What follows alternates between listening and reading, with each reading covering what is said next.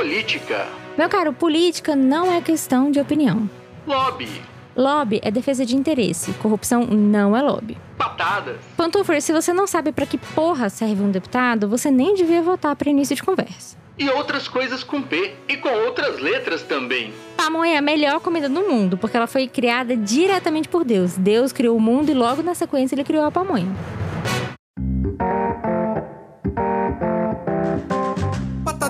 Pantufa, toda quinta no seu agregador de podcast. Esse podcast é um oferecimento da editora de livros Colenda.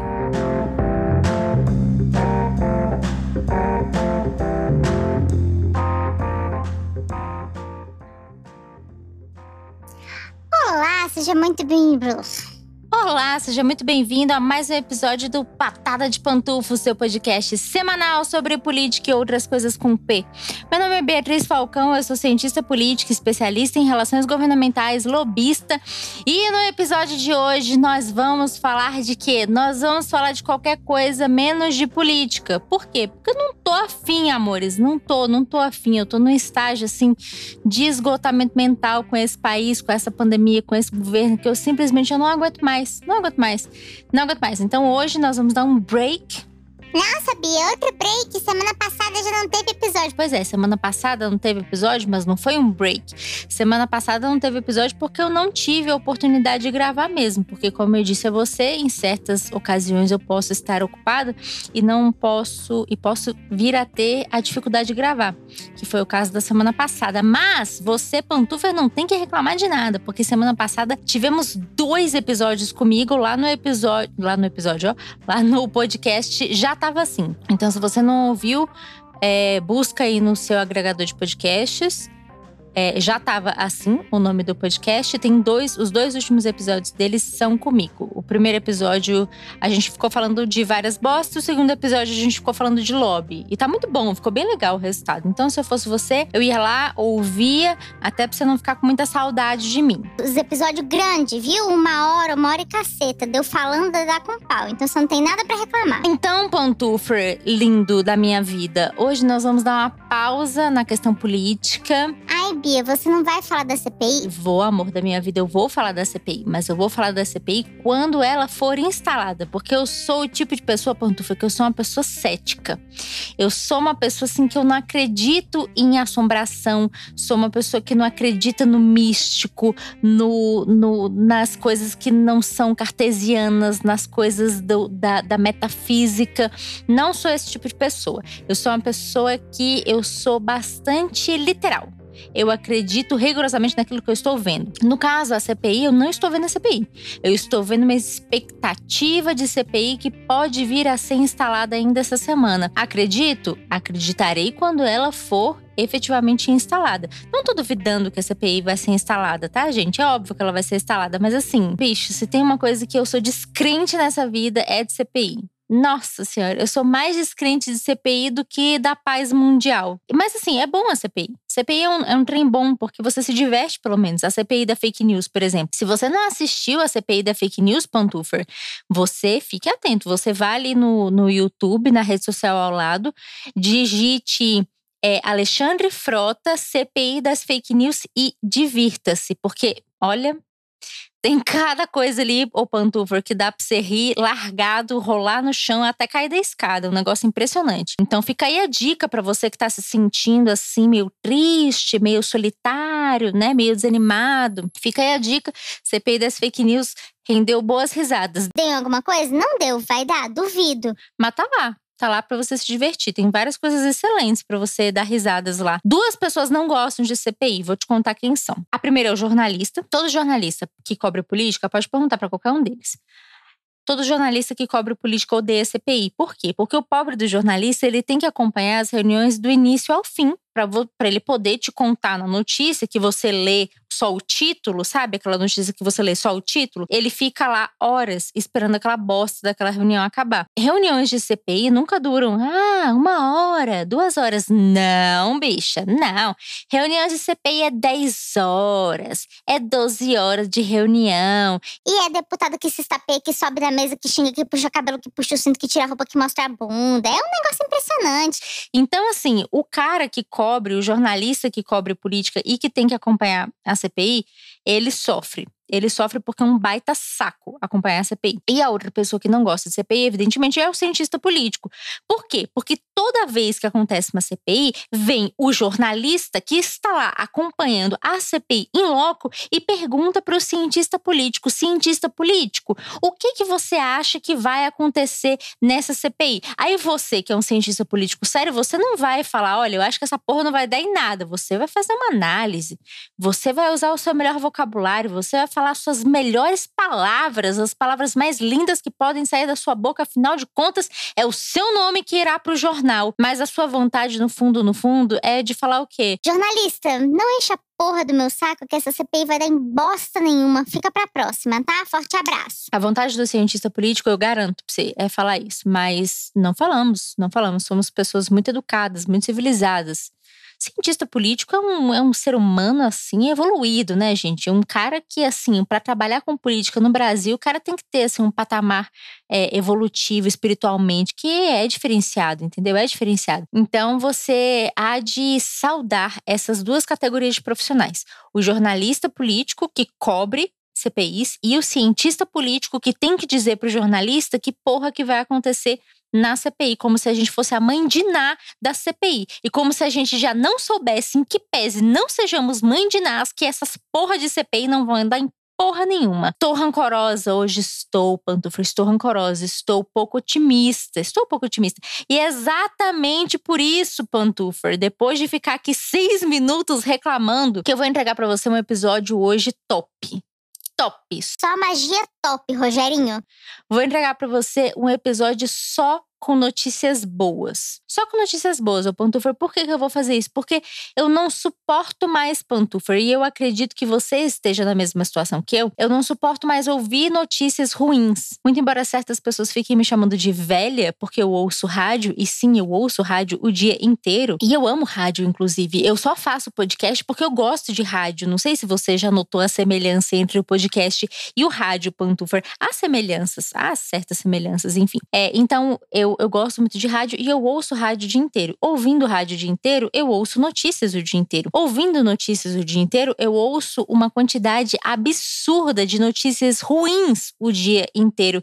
Isso, o Pantufer, é, isso vai dando uma desanimada, sabe? Isso vai dando uma desanimada de viver, assim, uma desesperança, uma falta de fé na humanidade. E é uma bosta esse sentimento, né? É uma bosta. E eu confesso pra vocês que eu passei uns diazinhos meio ruins é, no, nas, nas, duas, nas duas últimas semanas em que eu estava bem, bem brocochô ou de bode, como diriam as minhas tias lá do Rio de Janeiro.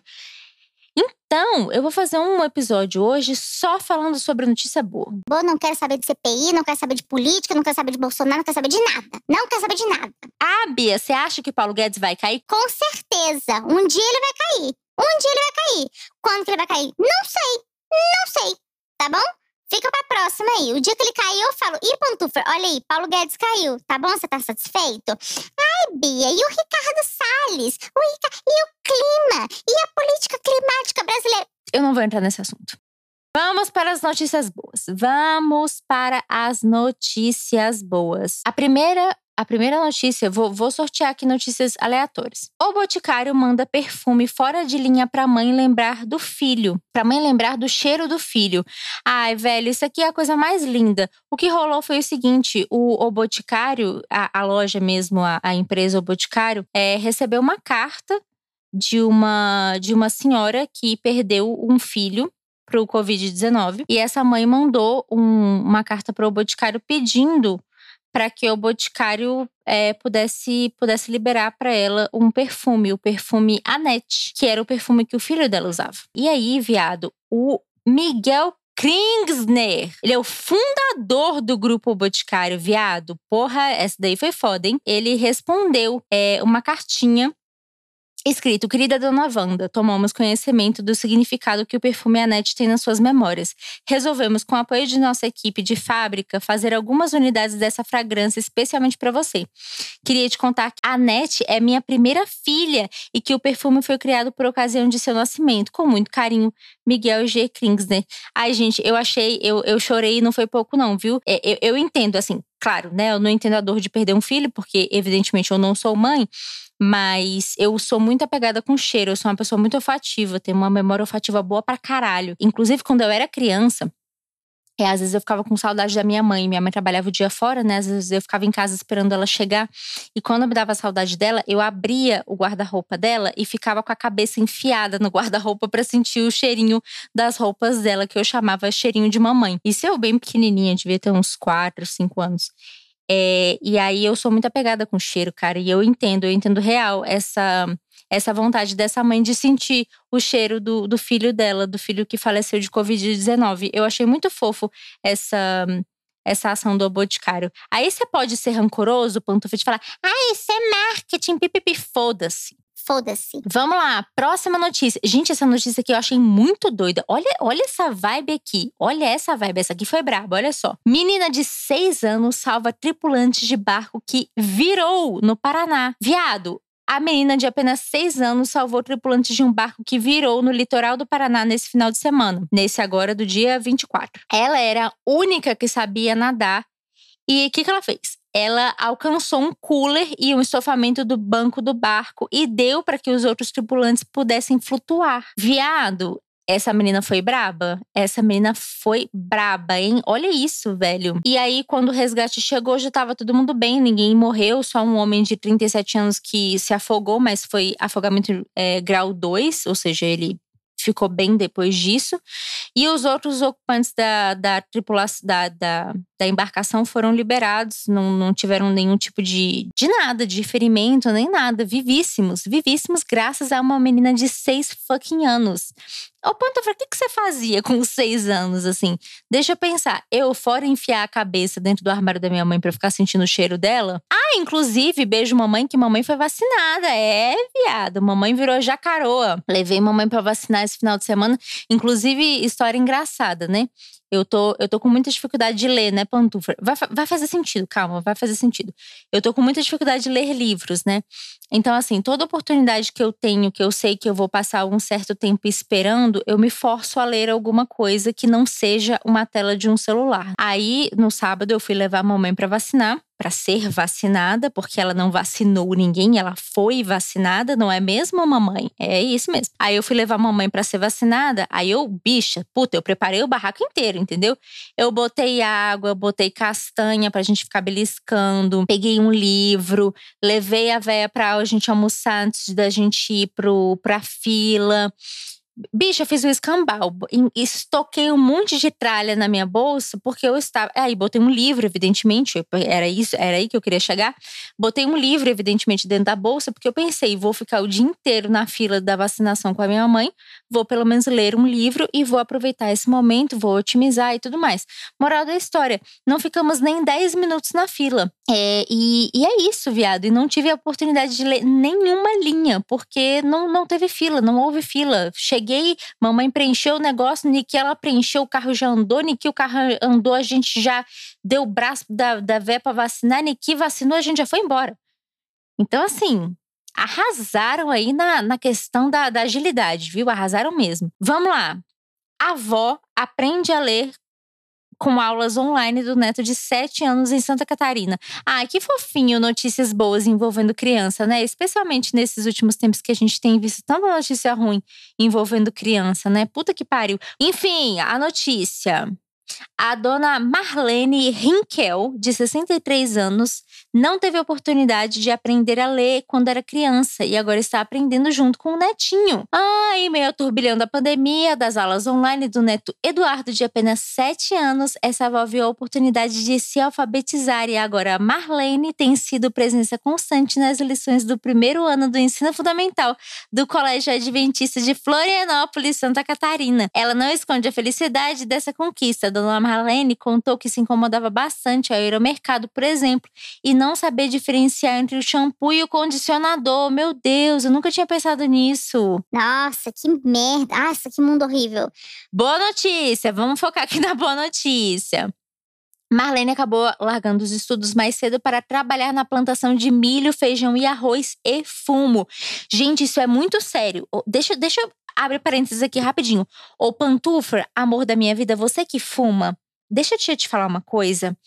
É, toma cuidado com os cigarros que você compra, de preferência, anjo de luz da minha vida. Não fume, tá? Não fuma. Se você, se a gente pudesse assim, conversar aqui na franqueza, não fuma.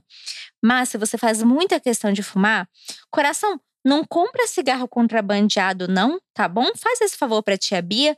Compra cigarro de, de empresas que são sérias e. Nossa, Bia, empresa tabagista séria? Sim, existe, né? Não vou ficar fazendo propaganda aqui de empresa tabagista, porque, né? Mas tem. Pesquisa aí no Google. Põe empresa tabagista contra trabalho infantil. Digita aí que você vai achar, você vai saber o que eu tô falando. Tem algumas empresas tabagistas que elas têm critérios bastante rigorosos na questão da plantação do fumo. Então, elas não permitem, por exemplo, elas não compram é, o fumo de famílias que permitem o trabalho infantil, trabalho escravo infantil, tá certo? Que não existe trabalho infantil, é trabalho escravo mesmo, tá bom? É, então, fica atento tá bom, anjo de luz? E toda vez, toda vez, ai, Bia, não. Toda vez que você compra cigarro contrabandeado, você está favorecendo uma indústria que movimenta bilhões de reais, bilhões de dólares, bilhões de euros, bilhões de qualquer bosta que você puder imaginar, às custas de crianças, assim como essa dona Marlene, que a gente está lendo a história dela agora, que param de estudar para poder trabalhar em plantação de fumo, tá bom? Então, um, pare de fumar, cria vergonha nessa sua cara. Dois, se for fumar, compra cigarro né, de empresas que você saiba qual é a procedência. Enfim, Marlene acabou largando os estudos, parará. Depois veio o casamento e mais três filhos. Dona Marlene conta que passou a vida inteira se dedicando à família e acabou deixando de lado os estudos. Apesar de todos os obstáculos dos últimos anos, Marlene diz que nunca deixou de sonhar com a alfabetização. Foi com a pandemia que Marlene viu a chance de aprender a ler e escrever. Ai, gente, que fofinho, muito na boa muito na boa mesmo. Eu acho muito, eu acho muito legal ver pessoas que assim, né? O ideal seria que esse tipo de história nem existisse, porque o ideal seria que a dona Marlene tivesse tido a oportunidade de estudar no momento correto, mas como não houve essa oportunidade, eu fico tão feliz quando eu vejo é, pessoas que estão realizando sonhos mesmo depois da, da terceira idade. Eu acho isso tão legal. Ah, uma notícia boa, gente. Uma notícia de ontem, do Oscar. Uma chinesa é, foi a primeira mulher asiática a levar o Oscar de melhor direção. Isso é uma boa notícia, gente. Você sabe quantas mulheres ganharam o Oscar nos últimos milhão de anos? Duas. Duas mulheres. E a segunda foi justamente a Chloe Zhao. É, a cineasta faturou a principal estatueta da noite, a de melhor filme, consagrado na noite deste domingo, 25. A diretora tem 39 anos, e também foi a segunda mulher em 90 fucking anos a ganhar a premiação da academia. Gente, 90. 90 anos de Oscar. Duas mulheres ganharam a estatueta de melhor diretoras. O que que explica isso? Em nome de tudo que há de mais sagrado no universo? Nada. Nada explica isso, gente. Nada. É isso é um total absurdo. Mas é uma boa notícia. Tivemos mais uma mulher que ganhou o Oscar. Bens a Deus, né? Porque porra, porra, tá foda. Essa boa notícia aqui tem a ver com a vacinação e ela é bem recente, é do dia 24 de abril também. Qual que é a notícia? A notícia é que o Brasil bateu recorde de vacinação, 1,7 milhões de doses em 24 horas. Isso é uma boa notícia, por quê, Pantufa? Porque a gente está no Brasil, então a gente tem que ficar feliz com coisa pouca, né? Porque assim, é, a meta ideal seria que o Brasil vacinasse por dia um milhão de pessoas. A gente estava meio que capengando e não chegando a isso nunca. A gente estava ali meio que nas 700 mil doses, 850 mil doses, mas a gente não estava conseguindo bater um milhão de doses por dia de maneira constante.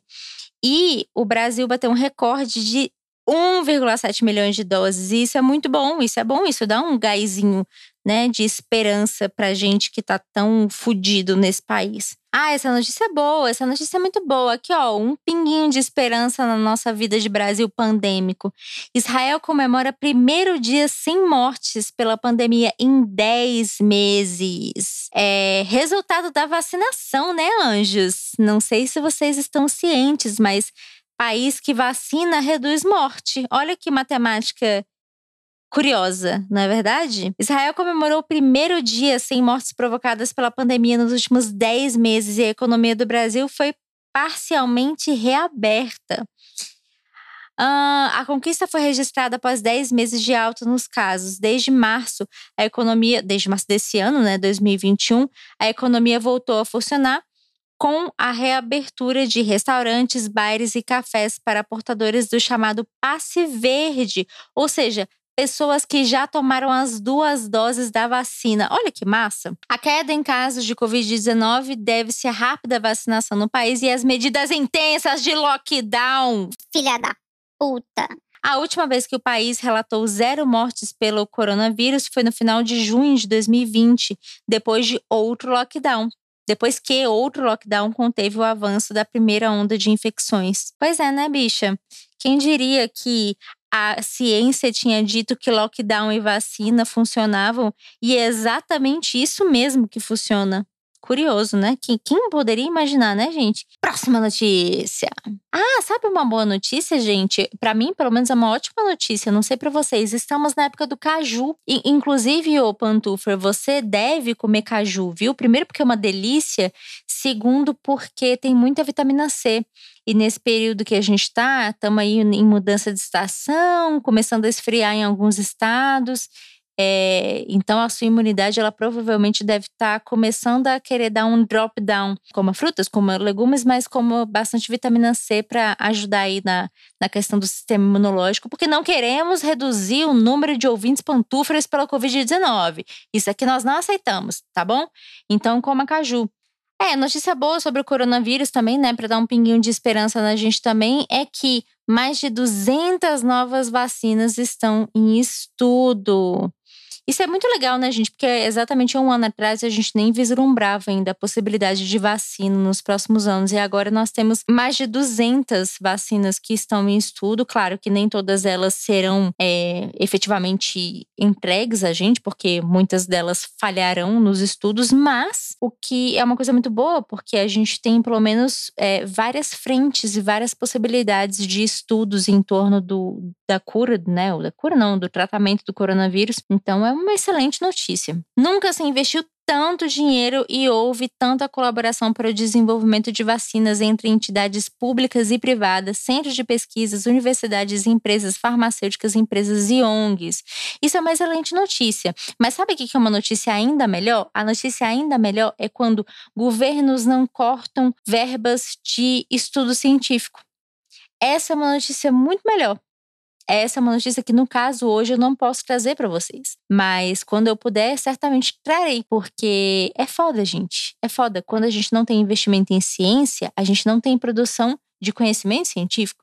Então, a gente não tem vacinas próprias, a gente não tem remédios próprios e a gente não tem soluções para problemas como uma pandemia dessa magnitude, por exemplo, vinda do nosso próprio país. Por quê? Porque a gente não investe em ciência no nosso próprio país. E em que pese nós não estejamos investindo em ciência, ainda assim a gente produz é, uma quantidade de conhecimento científico muito grande em relação àquilo que a gente poderia produzir se a gente tivesse é, dinheiro para isso, né? Então fica aí um salve, uma super lambida para todos os pantufers cientistas. O que mais que a gente tem de boas notícias aqui?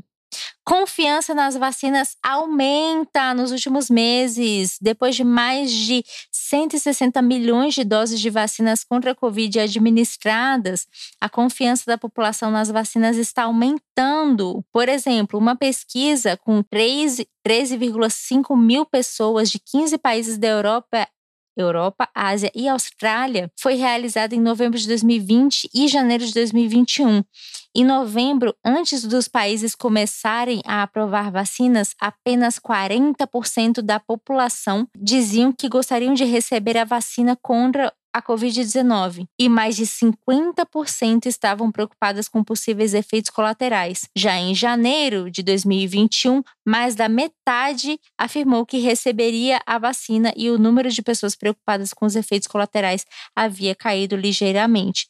É, eu acho que isso é um efeito natural, né, gente? É assim, realmente a, a, vacina foi criada de maneira muito rápida, mas uma vez que a galera começa a ver que a vacina funciona, que as pessoas não estão morrendo, que não estão virando jacarés, nem comunistas, nem tendo um chip 5G implementado, o que é uma pena, porque tem um. Eu já falei isso aqui, né, gente? Tem um, um chip 5Gzinho na, debaixo da pele, porra, facilitaria pra caralho. Inclusive, abaixaria a conta do, do, do valor do celular. Eu, eu gostaria muito se houvesse essa possibilidade de vacina com chip 5G, viu? Mas enfim, é, eu acho que uma vez que as pessoas veem que as pessoas não estão virando jacaré nem nada, isso aumenta naturalmente a confiança, né? Então, aquele papo aquele papinho besta anti-vacina, ele, graças a Deus, está diminuindo. Pets terão mesmos direitos legais que os humanos na Espanha. Os animais domésticos estão ganhando os mesmos direitos dos humanos na Espanha. As novas leis prevêem que os pets tenham direito à proteção e sejam vistos como seres que sentem alegria, tristeza e dor. A legislação atualizada tem sido apontada como um enorme avanço de quem luta pelas, pelas causas dos bichos no país onde ainda há touradas. Gente, isso é muito interessante, assim, né? É, aqui no, no Brasil há uma discussão ainda muito fraca sobre direito dos animais, o que é uma pena, né? A gente ainda trata animais como, como objetos e isso é muito, é muito triste. Então é isso, Pantufer. Eu vou parar por aqui hoje. Vou mandar algumas lambidinhas pontuais, porque eu tô devendo da semana passada. A primeiríssima lambida vai para o nosso amigo Pantufer. Deixa eu pegar o nome dele aqui. Vai para o nosso amigo Pantufer João Igor. Ai, gente, o, o Gabriel, que é um pantufer também, muito querido, ele mandou um vídeo para mim mostrando o celular de, do amigo dele, do João Igor, e ele flagrou o Patada de Pantufa lá como um dos podcasts escutados recentemente na plataforma de stream dele. Então fica um grande, um grande beijo pro João Igor, pantufer, e também pro Gabriel, que flagrou o, o amigo dele ouvindo Patada de Pantufa. Muito que bem. Niuri, ele me mandou um baita textão eu dou... Oi, Bia, tudo bem? Descobri há pouco e já terminei de ouvir seu podcast. Como você disse que gosta de receber feedbacks, resolvi escrever uma mensagem para ver se você é minha amiga.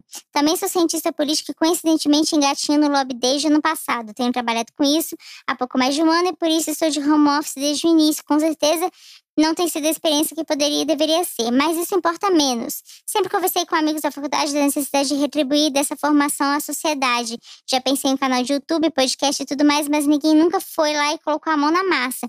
E então você imagina a minha felicidade de descobrir tardiamente um podcast assim tão bem feito. Ah, que querido, obrigada, meu caro. Não lembro como cheguei ao teu podcast, é, mas acho que foi com o episódio de teorias da conspiração. Continuei ouvindo e vi que a maioria dos episódios é, é de uma pegada meio diferente, mais explicativa.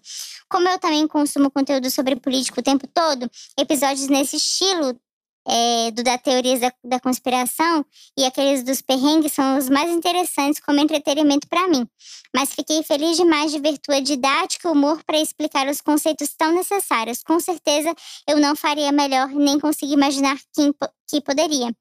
É, para que essa mensagem seja um pouco mais útil, toda uma variedade de temas que só a gente deve gostar. Penso em coisas como grandes conflitos pessoais na política, momentos marcantes nos debates presidenciais, jingles memoráveis, personalidades do meio. Ai, obrigada, meu querido Niuri. É, eu te agradeço muito, eu fico feliz. Eu sempre, sempre fico feliz quando é, cientistas políticos vêm descobrir o patada de pantufa e vêm me dar feedbacks, porque é, me dá a impressão de que eu tô, tô fazendo alguma coisa certa e pessoas que entendem da área estão, estão entendendo, estão gostando, me dá um, um calorzinho no coração. Então, fico feliz.